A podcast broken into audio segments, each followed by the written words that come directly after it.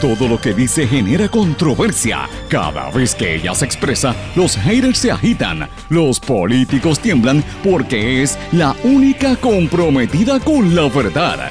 Periodista, bloguera, relacionista licenciada, analista de la noticia, escritora y le dicen la provocadora en las redes sociales. Y ahora comienza en blanco y negro con Sandra Rodríguez Coto. Mariana Nogales y el odio a las mujeres inteligentes. Bienvenidos a su programa en blanco y negro con Sandra para hoy miércoles 24 de mayo de 2023. Les saluda Sandra Rodríguez Coto y hoy, como todos saben, se continuó la vista de regla 6 en el Tribunal de San Juan en el caso contra la representante del Movimiento Victoria Ciudadana, Mariana Nogales Molinelli. Son muchos los contrincantes que la quieren ver fuera, pero esto es parte de toda esta contienda que siempre hay en contra de las mujeres inteligentes. Vamos a hablar de eso. La Comisión de Ética de la Cámara somete propuesta para imponer multa al representante Orlando Aponte. César Vázquez tiene contrincante en su aspiración a la gobernación por el proyecto Dignidad. Adanora Enríquez, la ex candidata a la comisaría residente, anuncia que aspirará a la gobernación, irán a primaria caso de niña que fue encadenada en el hogar, Departamento de la Familia, AMSCA y la OPP, ahora es que toman medidas. Las agencias tomaron conocimiento de la situación desde el 5 de mayo y anunciaron que tomarán acciones contra la institución, pero bastante tarde después que esta situación se supo públicamente. Cuerpo encontrado dentro de una bolsa en Naguabo corresponde al de la mujer desaparecida. Hombre convicto por explotación infantil de nueve niñas cumplirá condena de 30 años de cárcel. Nuevo código de orden público en Culebra. Ya no se podrá pagar la factura de Luma Energy en el Banco Popular. Vengo con los detalles. Aprueban ley de ciberseguridad para proteger los datos en el gobierno. Comisión Cameral investiga instalación de torre en Guayanilla. FDA retira medicamento que se distribuyó en Puerto Rico, medicamento para niños. Historia de los gemelos Luis Roberto y Roberto Luis con síndrome Down ¿Quién decide qué noticias consultamos, Google o nosotros? Y hoy comparto la colaboración de Pedro Acevedo desde Nicaragua. Vamos a hablar de estas y otras noticias en la edición de hoy de En Blanco y Negro con Sandra. Este es un programa independiente sindicalizado que se transmite a través de todo Puerto Rico en una serie de emisoras que son las más fuertes en sus respectivas regiones por sus plataformas digitales, aplicaciones para dispositivos móviles y redes sociales.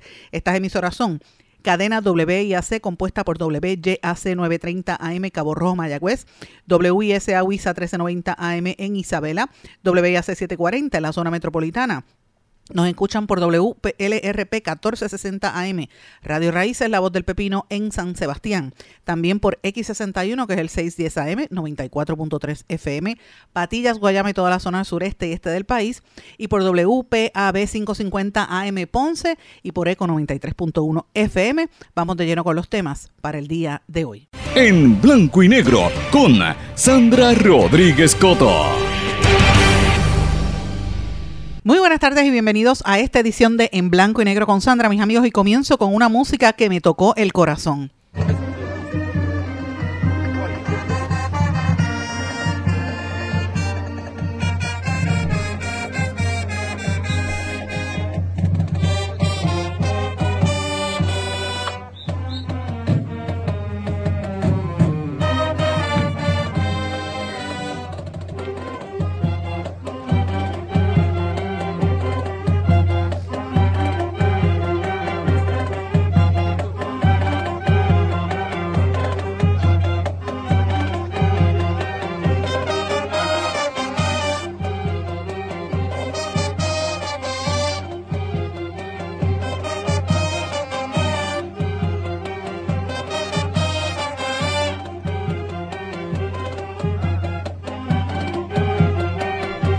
Mis amigos, esa es la música que sonó ayer en el Vaticano de la banda escolar Segunda Unidad Macaná en Guayanilla, que van a estar hoy precisamente enfrentando dos grandes retos en la lejana Italia. Número uno, participar en la competencia de banda para la que llevan varios meses preparándose y lucir con gallardía con cargadores de instrumentos que les prestó una banda luego de que la línea aérea Iberia no le entregó a tiempo sus equipos y por poco no podían tocar. Y esa es una historia que a mí me toca bien, bien fuerte el corazón. Y de hecho, para poder comenzar este programa hoy, tuve que como que coger aire porque yo escucho a esos muchachos tocando y me da con llorar. Me pongo a llorar, me emociono rápido porque como mamá yo sé lo que conlleva, el sacrificio que conlleva para ver a nuestros hijos tratar de echar hacia adelante y sobre todo los muchachos que están en, en, bandas, que son muchas alrededor de Puerto Rico. Yo lo viví como, como madre muchos años en lo que mi hija estuvo en la banda, en, en el marching band en Guainabo tocando trompeta y los sacrificios eran enormes y uno tratando de ir a los sitios y, las, y los ensayos todos los días y buscar el instrumento y, tratar de conseguir dónde poder este, presentarse. Y pues los retos son grandes porque no somos eh, la mayor parte de los que están en esas, en esas bandas, la inmensa mayoría señores no vienen de, hogares de cuna eh, distinguidas ni de muchísimo dinero para poder hacer estas cosas, así que se hace con muchísimo sacrificio. Y de todo Puerto Rico yo creo que si no es la mejor sin lugar a dudas, históricamente ha estado entre las mejores bandas, siempre la de Guayanilla. Y esto que están haciendo estos muchachos en Italia tiene que llenarnos el corazón a todos nosotros. Desde ayer ha estado circulando esta noticia eh, y es bien triste el saber que pues no les respondieran a tiempo a los muchachos. La, yo me imagino la ansiedad que tienen que haber vivido esos nenes, esos, esos adolescentes y jóvenes y más que nada sus directivos, ¿verdad? Los que están ayudándolos y los padres que deben, la desesperación debió haber sido tremenda gracias a Dios que la solidaridad nos hizo esperar y la gestión más reciente fue de una banda del norte de Italia que cuando se enteraron de lo que pasó fueron corriendo y eh, les prestaron algunos de los instrumentos, 15 estudiantes que no pudieron tocar en el Vaticano porque no tenían el instrumento completo, imagínate, estudiantes de percusión llorando, yo me imagino, yo me imagino que que debió haber sido muy fuerte, porque yo que he estado viendo competencias de banda por, por mucho tiempo, ¿verdad? Y, y, lo que viven esos muchachos cada vez que van allí, el sacrificio tan enorme para que no puedan tocar y después de llegar tan lejos a Italia y que la y que la aerolínea no les consiguiera nada esto es eh, vergonzoso y yo lo digo públicamente verdad porque a mí me parece que estos jóvenes cuando regresen a Puerto Rico merecen un desagravio no solamente de la de la aerolínea Iberia, sino también del mismo gobierno de Puerto Rico y de las instituciones. Estos muchachos hay que reconocerlo, mis amigos, porque el sacrificio es bien grande y poner el nombre de Puerto Rico en alto, pues tampoco es fácil. Así que en el, por lo poco que uno puede hacer aquí desde este espacio en blanco y negro con Sandra, les envío toda mi solidaridad, mis mejores deseos, que hoy triunfen y que la pasen bien y que disfruten a pesar del reto, ¿verdad? La, banda escolar Segunda Unidad Macana de Guayanilla eh, va a estar eh, compitiendo en el Festival Internacional de Bandas de Música y Mayorets, como le llaman. Son cinco días de competencia que inician hoy a las 7 de la noche en Italia, una de la tarde, mientras estamos aquí al aire, precisamente hora de la tarde en Puerto Rico. Así que desde aquí les envío mi, mejor eh, deseo eh, para que puedan competir eh, y hacerlo bien. Ayer, por desgracia, pues no pudieron competir, porque no tenían las liras, ¿verdad? No habían llegado los instrumentos y no le habían rendido eh, las cuentas. Pero por lo menos este, ellos tuvieron por lo menos haber participado en una de las presentaciones. Ojalá que el Papa se conmueva y les dé como un, ¿verdad? Lo reciba y haga otras cosas aparte, pero a mí me parece que cuando regresen a Puerto Rico hay que darle un gran recibimiento a estos adolescentes y jóvenes que yo sé que son muchos los sacrificios que tienen que llevar. Pero bueno, mis amigos, tenemos hoy un programa de múltiples temas, muchísimas noticias que tenemos en el día de hoy. Ahora mismo el tema central en Puerto Rico es la vista pública, ¿verdad? El regla 6 en el caso de Mariana Nogales y hay varias cosas pendientes de los de los políticos puertorriqueños, pero a veces uno, y, con esto quiero comenzar un poquito distinto también el programa, ¿verdad? Porque a veces uno empieza a pensar, ¿qué es lo que es noticia? ¿Qué es lo más importante en este momento histórico en Puerto Rico? ¿Quién decide qué noticias consultamos? ¿Qué es lo que nosotros miramos? ¿Google o nosotros mismos? Y esto traigo esta pregunta porque los usuarios, como los algoritmos, influyen en los contenidos que se reciben eh, y el algoritmo que está detrás de, la selección de cuáles son los temas que aparecen cada día entre los temas más, más destacados en el timeline, ¿verdad? En las líneas de tiempo o en los muros en las redes sociales y en otros medios digitales, pues tenemos que estar conscientes de que siempre hay una hay una combinación, ¿verdad?, de, intereses, quiénes son los que le prestan más atención a ciertos temas que otros. Eh, muchas veces el, mismo algoritmo te obliga a ver unos temas que no necesariamente lo que quizás a ti te interese, ¿verdad? Eh, porque ellos quieren empujar ciertas noticias o son los que le pagan anuncios. Eh, y eso sucede también en las redes sociales. Hay una serie de sesgos y de e, ecos que se le dan dentro de las mismas redes y en Internet también lo que le llaman los feeds o chorros como le llaman en las redes sociales, eh, pues tienen eh, una proporción en ese algoritmo de quién es el que más clic le dé a un anuncio o a un tema, ¿verdad? En el día de ayer, por ejemplo, nosotros tuvimos eh, compartir, eh, tuvimos la oportunidad de compartir un post en mi página de Facebook. A los que no lo hayan visto, pues los invito a que lo vean. Un post que en el que hablamos de la situación que está pasando nuestro queridísimo amigo Carlos Weber y que hicimos una petición y lo, lo, reitero por aquí, el periodista Carlos Weber, reconocidísimo periodista que por muchos años estuvo en la televisión y lleva ahora en la radio, en la colega Magic y también como periodista independiente, él continúa en la unidad de cuidados intensivos eh, después de haber sido afectado por un fuego en su hogar. Ayer nosotros solicitamos cualquier tipo de ayuda que, que usted quiera brindar, lo puede hacer a través de la cuenta de ATH móvil 787-619-3183. 787-619-3183, que es del Banco Popular y está a nombre de, Par, de Pablo Weber, que es uno de los nenes de Carlos. Eh, y esta información nosotros la difundimos después de haber conversado con uno de los queridísimos también compañeros de Carlos y mío, Charlie Iglesias, en eh, camarógrafo, eh, que llevábamos pendientes a ver qué estaba sucediendo con, con Carlos Weber y pues compartimos esto. ¿Y por qué yo traigo este tema? Miren, porque no sé si es una combinación de, factores, ¿verdad? Lo, mucho que la gente respeta y quiere a Carlos, los que lo queremos, aunque sabemos que Carlos siempre es un cascarrabia, pero Carlos es un ser humano extraordinario y pues me considero su amiga hace muchísimos, muchísimos años y pues estoy bien pendiente de esta situación que está pasando eh, Carlos. Y mm, lo puse en mis redes sociales y eso se tornó viral. Mucha gente le dio, y, agradezco a los compañeros y a los amigos que, que le dieron, que compartieron esto. El licenciado Mosco fue uno de los primeros que compartió este video también. Este, también lo hizo, el, el post que nosotros hicimos también lo hizo Nelson Verdejo, también lo hizo Ronnie Campos, que son locutores en diferentes medios y compañeros periodistas también. Y esto, pues fíjese, lo ato a lo que estaba mencionando hace unos instantes de qué es lo que nosotros vemos como noticia, ¿verdad? Que es lo más importante en el momento histórico que vivimos. Pues es una combinación de factores, lo que determine la línea editorial, pero también estos algoritmos que cuando ven que hay un interés, le dan prioridad a ciertos temas.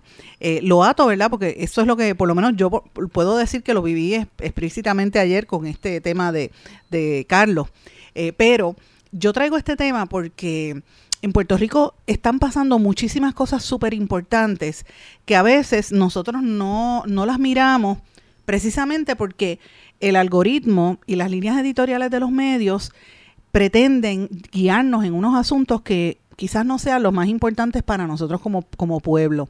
Eh, y eso es, y, esa es una de las funciones que nosotros tenemos en este programa, y por lo menos a nivel personal, en todos los esfuerzos que yo hago como periodista independiente, es esa precisamente, servir de una alternativa, una, contra, una contraparte, aunque toquemos el mismo tema que sale en la prensa corporativa, nosotros le brindamos un punto de vista distinto para que usted pueda verlo desde otro ángulo. Y créame que el trabajo es bien fuerte porque uno tiene que buscar otros puntos de vista y constantemente estamos buscando noticias eh, distintas, ángulos distintos. Y hoy precisamente usted va a estar escuchando en todos los medios en todos los canales de televisión y radio el análisis de lo que pasa y va a pasar eh, en la vista y posterior a la vista de regla 6 en el Tribunal de San Juan en el caso de la representante Mariana Nogales. Eh, y usted va a estar escuchando ahí el análisis que va a hacer un montón de gente de legisladores que si la deben votar, eh, ya están haciendo análisis desde tempranas horas de la mañana, gente del Partido Popular como Jesús Santa, gente del PNP como Pichi Torres Zamora, que dicen que sí, que si le encuentran causa, pues es motivo suficiente para empezar el residenciamiento. Y esto es algo que viene impulsado desde hace varios días por Tomás Rivera Chats y, y mayormente por, por este eh, Gregorio Matías, que parece que le tiene un recelo y un odio muy fuerte a Mariana Nogales. Más allá de, la erradicación de este caso por, por eh, omitir o por cometer un error que ella misma dijo, mira, cometió un error en el informe, cosa que han hecho otros senadores y que hicieron otros senadores, de hecho, otros peores que ni siquiera radicaron informes y no les radicaron cargos a ellos. Esas son las ironías de la vida. Y ahí uno tiene que ponerse a analizar con mente fría, ¿verdad? Tratando de, de no hacer campaña a favor ni en contra, solo va a determinar el, el, el tribunal lo que pase con ella, ¿verdad? Pero, pero mirándolo con objetividad y tratando de tener esa distancia, uno tiene que concluir que en el caso de Mariana Nogales, como, como le pasa a muchas mujeres en la, en la política, yo te diría que la mayoría, siempre obra un prejuicio y un odio que hay hacia la mujer. Y fíjese, mujer por mujer, vaya uno por uno y mire, mire los casos. Así la Calderón se casó y se divorció estando en la gobernación y todo el mundo lo odiaba y le hacían unas campañas terribles.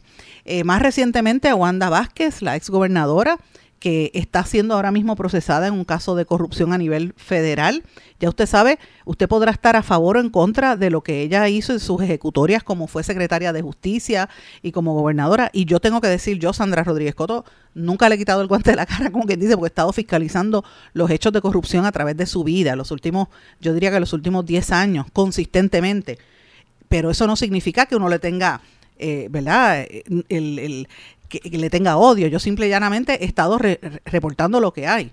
Pero fíjese, una cosa es reportar y otra cosa es eh, los ataques que se le hacen hacia la mujer.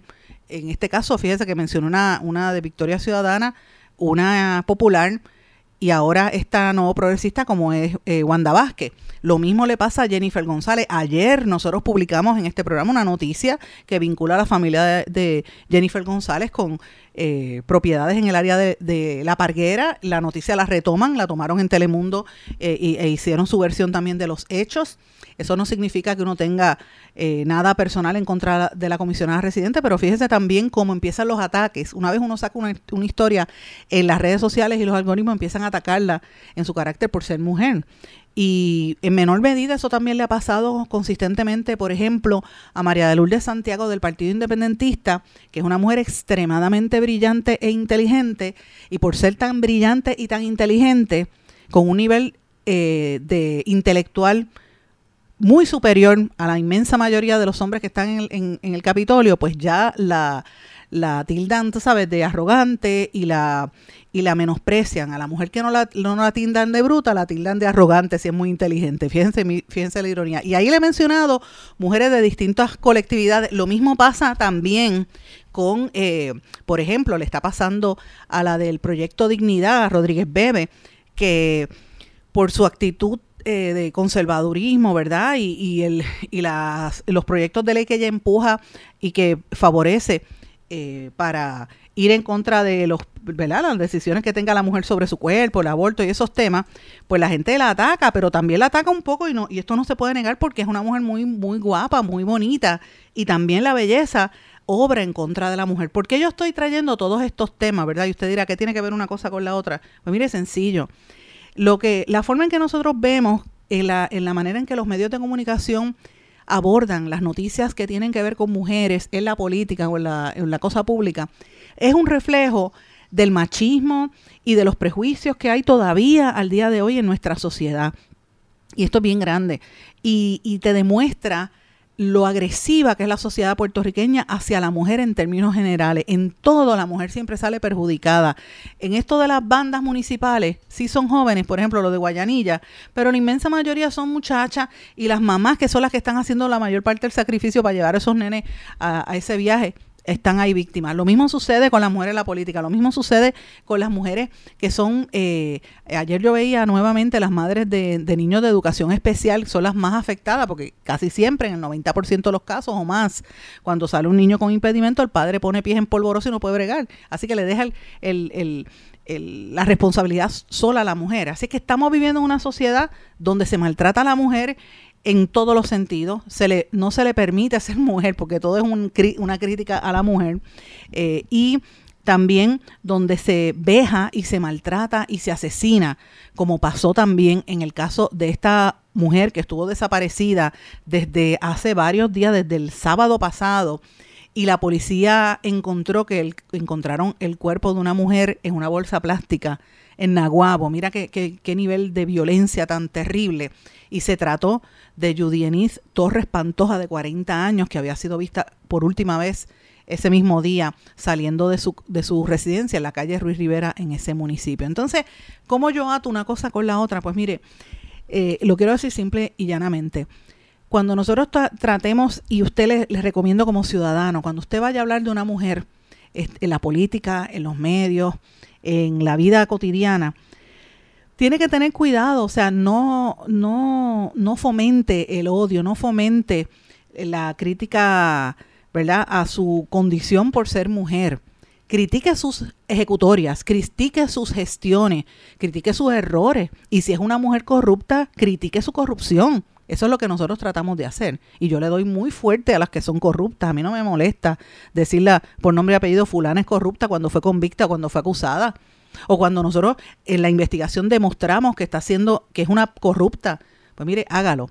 Pero cuando vaya a hacer el ataque, tiene que hacerlo con respeto y, con, y, considerando que tiene primero, eh, ¿verdad? Su, su derecho a la presunción de inocencia. Y número dos, que no se, no se una a las voces que atacan a la mujer simple y llanamente por ser mujer.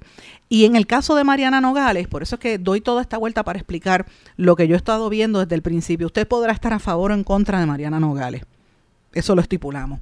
Pero de Mariana Nogales no se pueden decir que es una mujer que ha robado. No se puede decir que es una mujer que usted la ve por ahí eh, haciendo eh, escenarios sexuales y cosas de dudosa reputación todo lo contrario, de Mariana Nogales, la vida y la trayectoria de Mariana Nogales siempre, mucho antes de estar en la política, se vinculaba a los derechos civiles, a representar eh, a personas que estaban acusadas en, eh, o arrestados en protestas, a defender el, el derecho a la libertad de expresión, a la libertad de protesta, por estar siempre apoyando grupos comunitarios y grupos de mujeres, sobre todo madres solteras y grupos así eh, de, de, naturaleza social. Y posteriormente se metió a la política y, y, fue electa legisladora. Y desde que está en la legislatura, yo creo que es una de las pocas que uno puede señalar. Ella, María de Lourdes Santiago, y yo creo que para de contar porque no hay, no hay más ninguna mujer que tenga la, la, la, verdad, la, profundidad en, en, bueno, este Rodríguez Bebe, que ha estado públicamente muy activa también. Y fíjese que le he mencionado de tres partidos ahí. Yo no puedo pensar en ninguna PNP que tenga esa misma proyección. Francamente, si hay alguna me, en, la legislatura, pues me deja saber, pero no, no recuerdo ninguna. Eh, por el contrario, son mujeres que han sido sumamente atacadas y a Mariana Nogales, por asumir posturas, por fiscalizar la corrupción, ha sido objeto de campañas de odio. Y muchas veces uno escucha a personas como el, el senador este, Gregorio Matías, que parece como si fuese el santo inquisidor y le tienen, es, es un odio visceral en la forma en que se expresa. Así que en estos días vamos a estar escuchando mucho de eso en la medida en que veamos el análisis del caso de Mariana Nogales. Salga bien o salga mal, la determinación eso lo va a tomar el, el, el, el tribunal y como periodista uno tiene que cubrir la información. Pero yo le pido a usted como radio escucha que analice las voces de todos los macharranes que están en la radio y en la televisión puertorriqueña, que se hacen llamar analistas políticos, y digo macharranes porque lo son, porque los ponen siempre a hablar de, situaciones como si tuviesen pericia y eh, expertise, y nadie en los, en los medios menciona que muchos de esos que están en la radio, particularmente, tienen casos de violencia doméstica o eran unos violentos en sus relaciones de pareja, porque es así, algunos de ellos eran políticos, y eso siempre se sabe, tarde, tarde o temprano la verdad se sabe. Eh, y usted lo ve en ese discurso de odio que se fomenta hacia la mujer en Puerto Rico, porque empiezan en figuras públicas y terminan después en la calle con violencia hacia la mujer y con el maltrato en un país donde la violencia impera en todos los sectores. Si Mariana Nogales violó la ley y se le prueba, como pasó con Wanda Vázquez, que se le imputaba la violación de ley por un, por un FEI y el tribunal determinó no causa, pero posteriormente ahora está siendo ¿verdad? Eh, procesada en un caso federal por otros asuntos parecidos, relacionados, ¿verdad? Eso pues se verá en su día en, el corte, en la corte, pero una cosa es esa y otra cosa es atacarla en su carácter como mujer. Y eso, por lo menos en este espacio, no se va a tolerar ni se va a permitir, y muchísimo menos a una figura como Mariana Nogales, a quien conocemos y respetamos por ser mujer y porque conocemos su trayectoria. Fíjese que, he mencionado otras en eso mismo. Ayer, y reitero, ayer señalé una noticia que vinculaba al suegro de Jennifer González, comisionada residente del Partido Nuevo Progresista, pero usted no escuchó de mí de mi boca jamás y no lo va a escuchar un ataque hacia su dignidad como mujer, porque respeto su dignidad como mujer, reconozco las barreras que ha tenido que enfrentar Jennifer González a través de su vida. Además que una mujer, aunque eh, no puede, no puede criticar a nadie en su fuero, ¿verdad? Por ser mujer, no podemos unirnos a ese eco de voces que critican a las políticas por simple y llanamente el hecho de ser mujer. Así que veremos a ver esa evaluación y cuando usted mire los algoritmos en las redes sociales y en las noticias, usted va a entender cómo es que se manipula la información en Puerto Rico para eh, ¿verdad? Para que se fomenten estos climas de odio, estos, estos bureos, como digo yo, cuando, ustedes saben, cuando estaban en la escuela elemental que decían bureo y le caían a, cocotazos a un nene. Pues ese mismo ambiente hostil de bullies es lo que muchas veces se fomenta y nosotros no debemos permitir eso eh, y mucho menos en un país tan violento como el que vive Puerto Rico. Vamos a fiscalizar a Mariana Nogales, vamos a fiscalizar y a analizar qué pasa en corte, eso es lo importante, pero con mucho cuidado porque se trata de una mujer y hay que tener cuidado de no fomentar estos eh, lenguajes de odio. Voy a una pausa, regresamos enseguida. No se retiren, el análisis y la controversia continúa en breve, en blanco y negro, con Sandra Rodríguez Coto.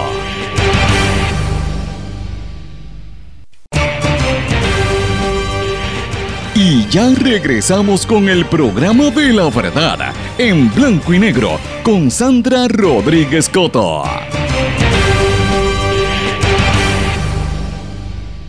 Regresamos en blanco y negro con Sandra. Bueno, antes de irnos a la pausa, estábamos hablando de, cómo uno debe abordar los temas de la mujer para que no sea la violencia que siempre existe y que se, y que se propaga a través del discurso público. En, este caso hablábamos de Mariana Nogales, pero esto aplica a muchas otras. En el caso de Mariana Nogales, obviamente usted sabe que a ella la habían referido anteriormente a la Comisión de Ética eh, por la omisión de información en, en, el informe financiero que ella misma se dio cuenta y dijo, bueno, eh, yo me auto me autosometo y al final le dieron una multa de dos mil dólares, que es lo que hacen en la legislatura. Pero evidentemente hay una campaña eh, encabezada por incluso algunos ex-FEI como Ernie Cabán para que la destituyan. Obviamente Ernie Cabán es un, debo decir esto públicamente, es un eh, aportador del Partido Nuevo Progresista a las campañas, a lo cual tiene derecho, pero, pero es importante que la gente tenga ese contexto también y eso lo deberían decir. Si usted es, si usted es un analista político, dígalo a quién usted aporta económicamente para que la gente sepa a quién usted está defendiendo. En este caso, Sandra Rodríguez Coto no aporta ningún partido político que conste, jamás lo he hecho ni jamás lo voy a hacer, pero la realidad es esa. ¿Y por qué yo traigo este tema? Porque miren, es cómo se aborda el tema, cómo se aborda la violencia en general hacia la mujer. Fíjense que hay una noticia que también se relaciona a esto, que a mí me, me, afectó muchísimo cuando la vi, que es el caso de esta niña, una menor de edad, que la encadenaron en las piernas y en las manos el pasado 5 de mayo en un hogar. Y si no es porque sale el video, en la, en verdad, y se, se transmite por las redes sociales y por ahí por algunos medios, mira, la gente no se entera. Y entonces ahí es que finalmente el Departamento de la Familia viene a actuar, AMSCA viene a actuar y la OPP toman medidas, ¿verdad? Eh, cuando supieron que esta institución que recibe a, mujeres de, salud mental, y yo digo una muchacha joven, una prácticamente una, una nena, una adolescente, ahí es que entonces vienen a actuar.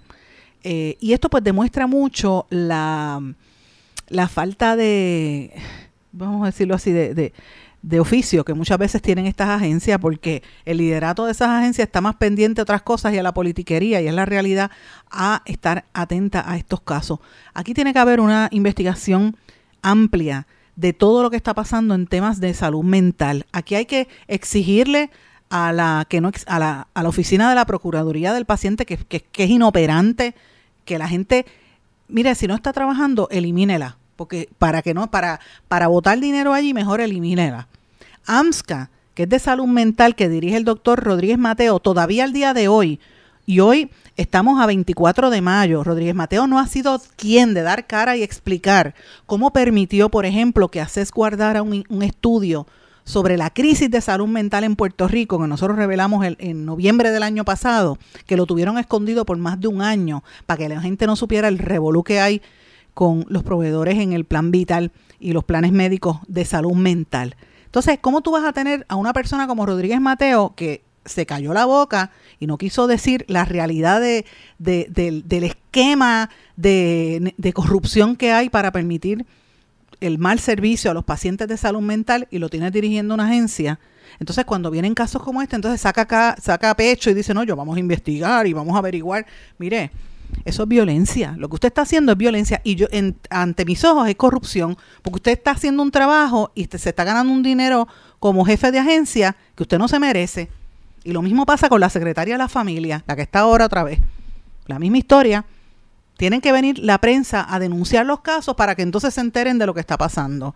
Y estoy pendiente también a lo que pasa en las cárceles. Y sé que hay varios confinados que me están escribiendo. Tengo, eh, los estoy eh, evaluando, ¿verdad? La información y, lo, y tengo en mi poder muchas de las cartas a los, a los que me han estado escribiendo. Sepan que estoy consciente de eso, pero tenemos otros, otros asuntos y vamos a, a ir corroborando los datos poco a poco para poder sacar los temas. Pero lo que se está viviendo en las cárceles en nuestro país es de horror nosotros hicimos una serie también aquí en la Semana Santa con una serie de periodistas independientes y ya ustedes vieron hace dos días cuando se reportó un preso en Ponce que se cercenó, se cortó el, pene y es, la misma cárcel donde eh, varias semanas cuando hicimos esa serie demostramos que no había agua, los dejaban pasar sed todo el día y ellos la desesperación tenían que tomar agua de los inodoros y la misma secretaria tuvo que admitirlo porque lo admitió por escrito.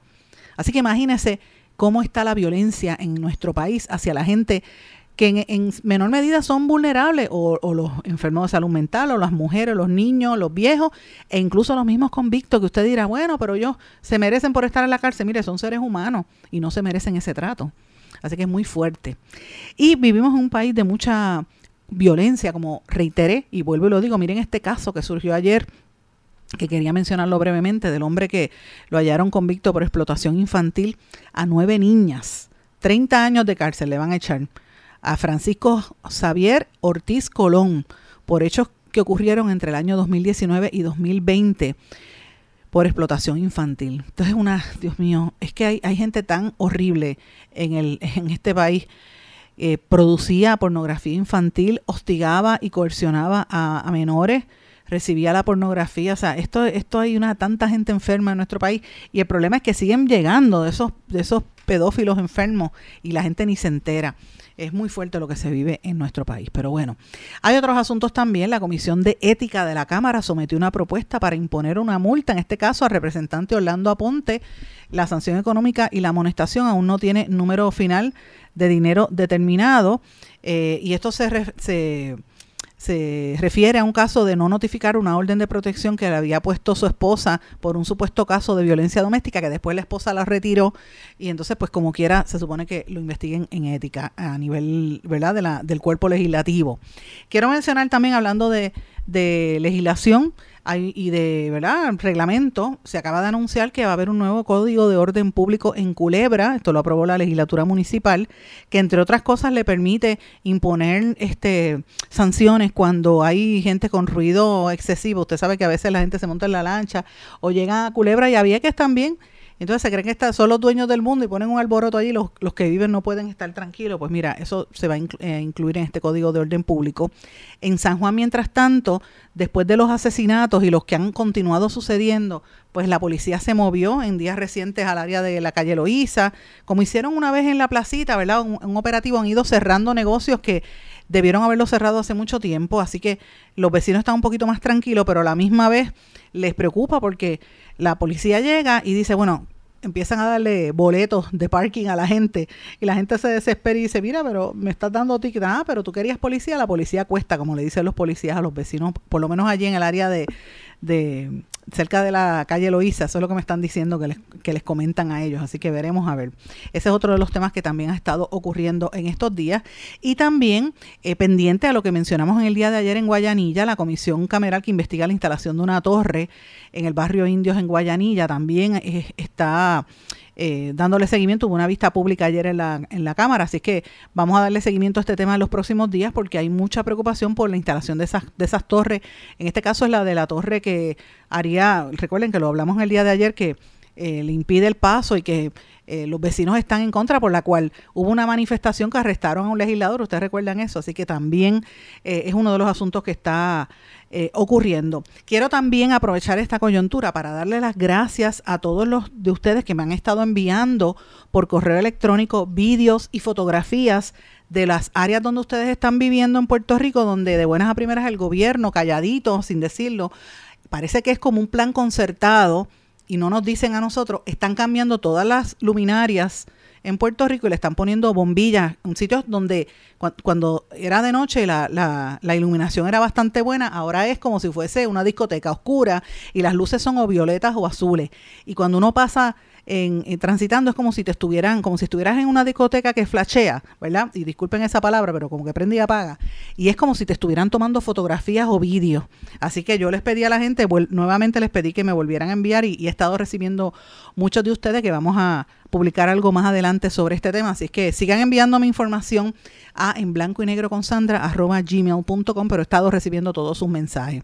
Quiero mencionar también que se aprobó una nueva ley de ciberseguridad para proteger los datos gubernamentales y esta medida prohíbe realizar cualquier tipo de pago por rescate en respuesta a un ransomware, como pasó recientemente. Ustedes recordarán que aquí ha habido varios ataques cibernéticos en, en, Puerto Rico, ¿verdad? En el de, el de, ¿se acuerdan el de los, el de los peajes y más varios que han habido recientemente en distintas agencias de gobierno?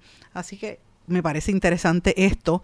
Y nosotros como consumidores estamos fastidiados en todos los sentidos gracias a Luma Energy.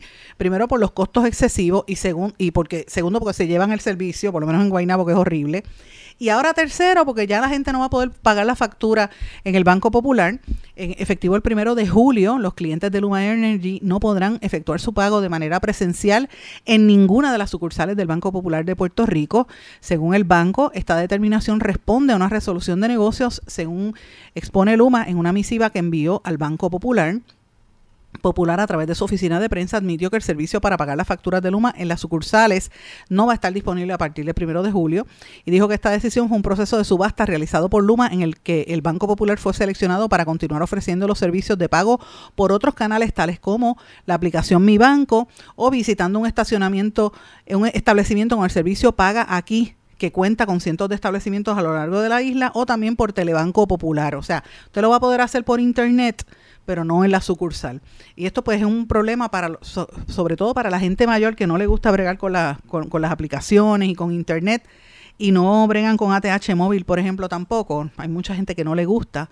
Eh, algunos no lo manejan, pero hay otros que sencillamente no le gusta esta tecnología y le gusta ir al banco, le gusta ir a hacer el pago. Yo, a mí me pasa con mi papá que le gusta ir a pagar la energía eléctrica y todas esas cosas, ¿verdad? La Luma y, y, Acueducto va y lo, lo, paga en la instalación. yo, pero papi, págalo por internet, pero papi no quiere. Pero yo lo entiendo, toda esa gente que le gusta porque no confían en los servicios pues mire, esto está pasando en el Banco Popular. Le va a permitir solamente si lo hace a través de Internet, no a través de ir a la sucursal. Y esto es un problema muy serio en una población donde pues hay gente mayor. Hasta el momento la determinación de Luma aplica solamente al Banco Popular porque usted puede pagar en Oriental, en Oriental o en First Bank. Los clientes pueden ir a pagar allí este personalmente, según eh, publica la prensa. mis amigos, y tengo que terminar diciendo, por lo menos este segmento, dos cositas importantes. La primera, en términos políticos, pendientes porque hay una, hay una posible eh, contienda electoral primarista en el proyecto Dignidad. Eso ya lleva varios meses estándose. Eh, Adanora Enríquez, que había sido candidata a comisaría residente en Washington, anunció que va a aspirar a la gobernación bajo el proyecto Dignidad y el doctor César Vázquez todavía considera postularse para ese puesto. Mucha gente pensaba que Rodríguez Bebe iba a hacerlo, pero no, Rodríguez Bebe se queda en la legislatura. Pero eh, es interesante esto y esto coincide con unas imputaciones que se le han hecho, unos señalamientos a César Vázquez con el manejo de unos fondos referentes a la iglesia catacumba en la cual él pertenece y mucha gente que son seguidores de, esta religión han estado haciendo unos, unos críticas muy fuertes al, al doctor César Vázquez y eso pues ha calado al interior de las estructuras del proyecto Dignidad, aunque no ha tenido una difusión masiva amplia a nivel de medios en, en público general, eso sí ha calado y se están viendo unas fisuras en el proyecto Dignidad. Vamos a ver qué sucede al respecto, pero ya Danora Enríquez anunció que va a postularse, así que vamos a estar pendientes de esto en las próximas semanas. Un tema interesante. Y el otro tema, que esto fue ayer en la tarde, la Administración de Alimentos y Medicamentos de los Estados Unidos, la FDA, alertó que retiraron un medicamento que se distribuyó en Puerto Rico, unas gotitas pediátricas G-Suppress DX, que, con sabor a cereza, que fue distribuido en farmacias de Puerto Rico porque eh, podía contener un producto que no, que no, era correcto. Así es que esto es una, eh, un medicamento de la farmacéutica Novis. Eh, y el líquido analgésico que se llamaba Finafta dentro del empaque de cartón de productos G-Suppress también. Así que si usted compró Finafta, esté pendiente porque posiblemente era el producto que se retiró del mercado. Voy a una pausa. Cuando regrese quiero comentarles lo que está pasando en Nicaragua desde la voz de un puertorriqueño que vive allí. Regresamos enseguida. No se retiren, el análisis y la controversia continúa en breve, en blanco y negro, con Sandra Rodríguez Coto. En mi pueblo se chinchorrea bien duro. Aquí me cubren mi plan médico y en tu pueblo también. En mi pueblo es donde tenemos las mejores vistas.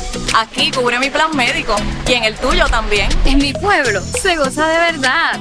Aquí me cubre mi plan y en tu pueblo también. Plan de salud Menonita en todo Puerto Rico. El plan médico que te cubre con una extensa red de médicos, especialistas y laboratorios. Además, te cubre en el hospital de tu preferencia en cualquier lugar de Puerto Rico. Plan de salud Menonita. Quites el dolor de cabeza con sus obligaciones de contabilidad con los servicios que presta Villalba y Villalba Company. Directo, personal y con sensibilidad humana. Lo que se busca en un verdadero asesor de contabilidad para todo tipo de servicio de contabilidad, pago de IBU, pago de nómina, informes trimestrales y anuales y otros. Ofrecen servicio directo personalizado. Villalba y Villalba Company. Para orientaciones, su teléfono el 939-336-5774.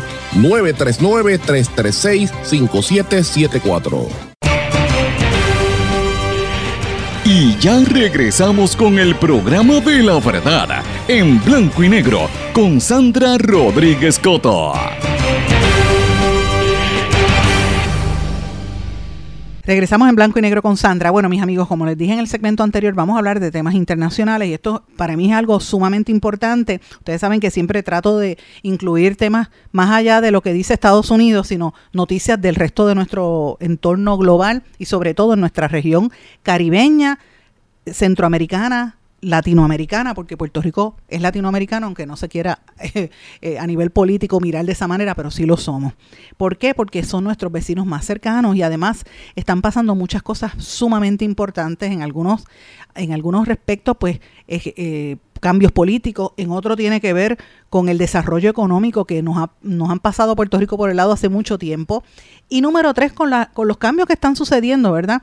Centroamérica en particular, un una parte de, verdad del continente que ha estado con tanto problema a través de los años, que sufrió de muchas de muchos regímenes y dictatoriales, ¿verdad? Y de y de guerras que hubo allí, muchas veces financiadas precisamente por los Estados Unidos, como pasó en El Salvador, en el mismo Nicaragua, los problemas que hubo allí. Pues todo eso sigue arrastrando sus situaciones hasta el día de hoy. Y eh, ahora mismo yo creo que de Centroamérica el país que más atención mediática genera es El Salvador, porque Nayib Bukele se ha convertido en una especie de rockstar que quiere convertir el país en un centro de bitcoins y de, y de las criptomonedas. Y a la misma vez ha creado todo esta, este andamiaje de crear estas leyes para ir apresando a, los, a los jóvenes que viven y que son parte de todas estas gangas que tienen aterrorizadas al país que precisamente eran producto de la guerra financiada por los Estados Unidos. Muchos de estos jóvenes se fueron huyendo como inmigrantes a, los estados como California. En el momento en que estaban las, gangas de, en todo su apogeo en Estados Unidos, aprenden eso, se meten en ese bajo mundo de la droga y regresan a su país a montar estos emporios que son los que controlan el tráfico de droga en toda Centroamérica. O sea que, que es un problema muy serio, pero lo que está haciendo Bukele con esta mega cárcel, pues lo ha convertido en un, una situación este, mediática importante, además de que eh, pues ahora mismo el FLN y otras organizaciones se están uniendo para tratar de sacarlo en el poder porque él está quitándole derechos a muchas personas, al punto que hasta medios noticiosos, como hemos reportado en este programa, han tenido que cerrar o mudarse a otros países porque Bukele ya está viéndose como que medio dictador, ¿verdad? Porque yo traigo esto y porque yo siento que esto nosotros debemos verlo en Puerto Rico? Porque no estamos tan lejos de esa realidad con algunos de nuestros políticos que, que, que imitan esas cosas. Y uno de los países que está viviendo una situación horripilante es Nicaragua, un país que ha tenido, por desgracia, décadas de, dictaduras eh, por muchos años, que se supone que los sandinistas cuando entraron al poder era para tumbar la dictadura y se han convertido en unos opresores muchísimo peor y que aquí, cuando usted ve fotografías de políticos, usted ve a, gente del Partido Independentista y dice, ah, pero se retrató con, con Ortega de Nicaragua y se retrató con, con Hugo Chávez. Y yo digo, mira, a veces la gente suena tan ignorante porque no, precisamente porque en nuestra situación colonial y mediática fomenta que a veces la gente se ponga ignorante y yo pues combato eso. Mire, cuando usted está en el escenario internacional, como pasa con el presidente de los Estados Unidos, Biden, o como hizo Trump, que fue y le dio la mano al líder de Norcorea, a, a Kim Jong-un, que es un despiadado sanguinario, eso no significa que sean amigos, pero a nivel del escenario internacional la gente conoce otras personas, como ha pasado aquí con esos países de, de Centro y Suramérica. Eso no significa que uno no vaya a señalar lo que está pasando mal en esos sitios. Y en Nicaragua lo que está sucediendo es atroz. Llevamos ya casi dos años corridos donde eh, hemos estado señalando la persecución, la, la dictadura que se ha impuesto allí por parte del régimen de Ortega. Precisamente ayer la Iglesia Católica volvió a denunciar que dos, dos, sacerdotes fueron arrestados por el régimen de Ortega. Detenidos son el padre pastor Eugenio Rodríguez Benavides, párroco de la Iglesia Divina Providencia de Jalapa, en el departamento de Nueva Segovia, y el sacerdote Leonardo Guevara, párroco de la Catedral de Estelí. Y ya ustedes saben que el, el obispo también está en la cárcel. Eh, y esto vino después de toda esta oleada de persecución que hay en Nicaragua. Yo quiero compartir con ustedes una lectura de un, unas notas que me envió un amigo puertorriqueño, Pedro Acevedo, que, que, vive en Nicaragua, que había estado allá con la idea cuando, cuando entró ¿verdad?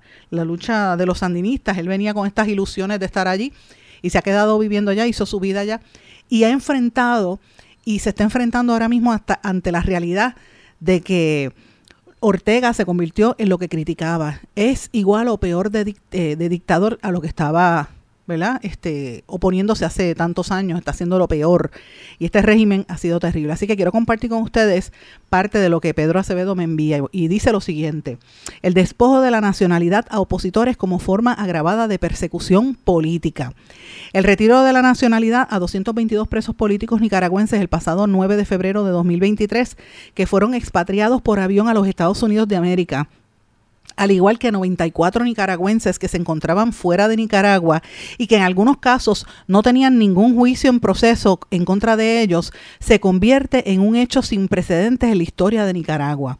En un acto de perversión, el gobierno, en acuerdos con el gobierno norteamericano, se había acordado que los presos se fueran a los Estados Unidos. Los 222 presos políticos expatriados abordaron un avión a las 6 y 30 de aquel 9 de febrero en Nicaragua previa entrega por parte de las autoridades de migración de Nicaragua de un pasaporte nicaragüense válido hasta el 2033 y salieron con destino a Washington, D.C.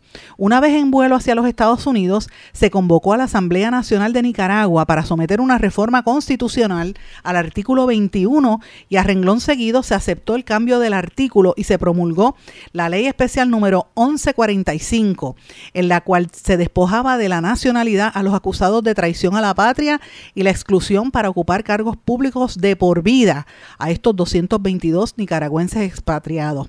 Esta condición fue establecida para los otros 94 nicaragüenses, entre ellos Mónica Baltodano, Julio López y mi amigo Sergio, el escritor Sergio Ramírez, entre otros, eh, que se encontraban en el exilio violentando así lo establecido en el capítulo 3, reforma constitucional, específicamente los artículos 191 al 194, que establecen el procedimiento para reformas constitucionales.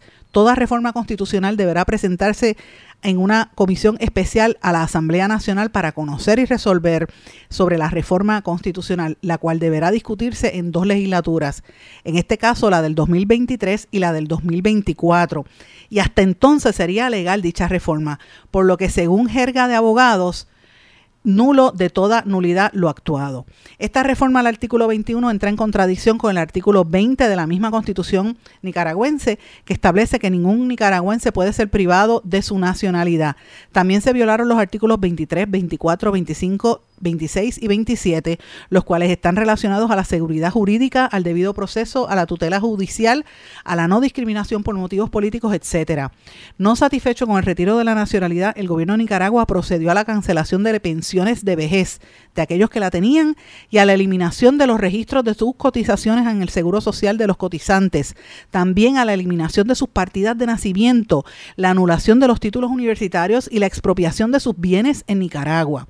Abogados despojados de sus títulos eh, como, como abogados y notarios. El gobierno de Daniel Ortega y Rosario Murillo, a través de la Corte Suprema de Justicia, procedió a la cancelación de los títulos otorgados por la Corte de Justicia de Nicaragua para ejercer como abogados y notarios a unos 25 abogados nicaragüenses, entre los que se encuentran defensores de los derechos humanos, activistas políticos opositores, analistas y hasta el ex magistrado desertor del Poder Judicial, Rafael Solís, padrino de bodas del presidente eh, Daniel Ortega y de la vicepresidenta Rosario Murillo. Señores, esto, que estas notas que les acabo de enviar me las envía el amigo Pedro Acevedo, que está viviendo en Nicaragua y que está enfrentando esta situación que se vive allí tan terrible. Ya yo lo he dicho públicamente, yo conozco a Sergio Ramírez, el escritor, eh, he visto a, a Gioconda Bell y me encanta lo que ella escribe. Tengo unos libros ahí en, la mesita de noche que son, se los, se los tumbé a mi papá, que son de papi y es una de las escritoras favoritas de mi papá, pero ha venido muchas veces aquí a Puerto Rico y es amiga de una queridísima amiga, Mayra Santos Febre. Eh, y son escritores que han dado lustre a ese país centroamericano que el gobierno los despojó de su nacionalidad. Usted se imagina que usted esté de viaje y le diga el gobierno de Estados Unidos, usted no tiene ciudadanía ¿qué usted va a hacer? Usted era, eh, hizo un bachillerato o se estudió como, estudió derecho y de momento el gobierno le dice, te quité tu título. Y no solamente te quité tu título, sino que te quité tus propiedades. Tú no puedes volver al país porque tu casa es mía ahora mismo. Y eso que está haciendo el gobierno se lo hizo a todos estos 222 eh, nicaragüenses que los montaron en aquel avión el año pasado y se los llevaron para Estados Unidos, que estuvieron presos bajo tortura durante meses y no solamente eso, sino que hoy, como dije, apresaron a otros sacerdotes. Hace la semana pasada, hace unos días atrás, ¿verdad? Cogieron la sede de la Cruz Roja Internacional, le quitaron todo, se quedaron con todos los bienes y las propiedades de la Cruz Roja, o sea, que también van a criminalizar la ayuda humanitaria. Y esto lo que demuestra es que ese régimen está en un momento de, de mucha dificultad, está completamente aislado, pero es sorpresivo que el gobierno de los Estados Unidos permita que esto se mantenga en el poder y no actúe. No solamente los Estados Unidos, sino los países cercanos en América Latina, cómo permiten que este régimen siga atacando y destruyendo tantas vidas y destruyendo una, una democracia. Nosotros como puertorriqueños tenemos que estar mirando lo que sucede allí, entendiendo y aprendiendo para que esas cosas no sucedan en nuestro país, denunciando las violaciones a derechos civiles, por lo menos en este espacio, a los periodistas. Lo estamos eh, haciendo constantemente porque tenemos muchos amigos periodistas que o han tenido que salir huyendo o han estado presos precisamente por esta represión. Y esto no se puede tolerar. Eh, la democracia hay que defenderla constantemente y mirémonos ante el espejo de lo que sucede en esos países para que esas cosas no sucedan aquí. Comienzan primero con vejámenes, segundo con eh, campañas de descrédito, luego la persecución y en algunos lugares terminan en encarcelamiento y luego el asesinato, tortura y asesinato. Y eso no se puede permitir en el siglo que estamos viviendo, en el 2023, eso es impensable. Ojalá que esto tenga una solución pronta y que los Estados Unidos decida prestarle atención a ver de qué manera puede haber un cambio en ese país y que la gente pueda vivir en paz. Con esto, mis amigos, los, me despido, no sin antes desearles a ustedes que pasen muy buenas tardes. Quería dejarles esa reflexión. Déjeme saber qué usted opina al respecto. Escríbame a través de las redes sociales o en nuestro correo electrónico en blanco y negro con Sandra arroba gmail.com. Que pasen todos muy buenas tardes. ¿Se quedó con ganas de más? Busque a Sandra Rodríguez Coto en las redes sociales o acceda a en blanco y porque a la hora de decir la verdad solo hay una persona en la cual se puede confiar. Sandra Rodríguez Coto en blanco y negro.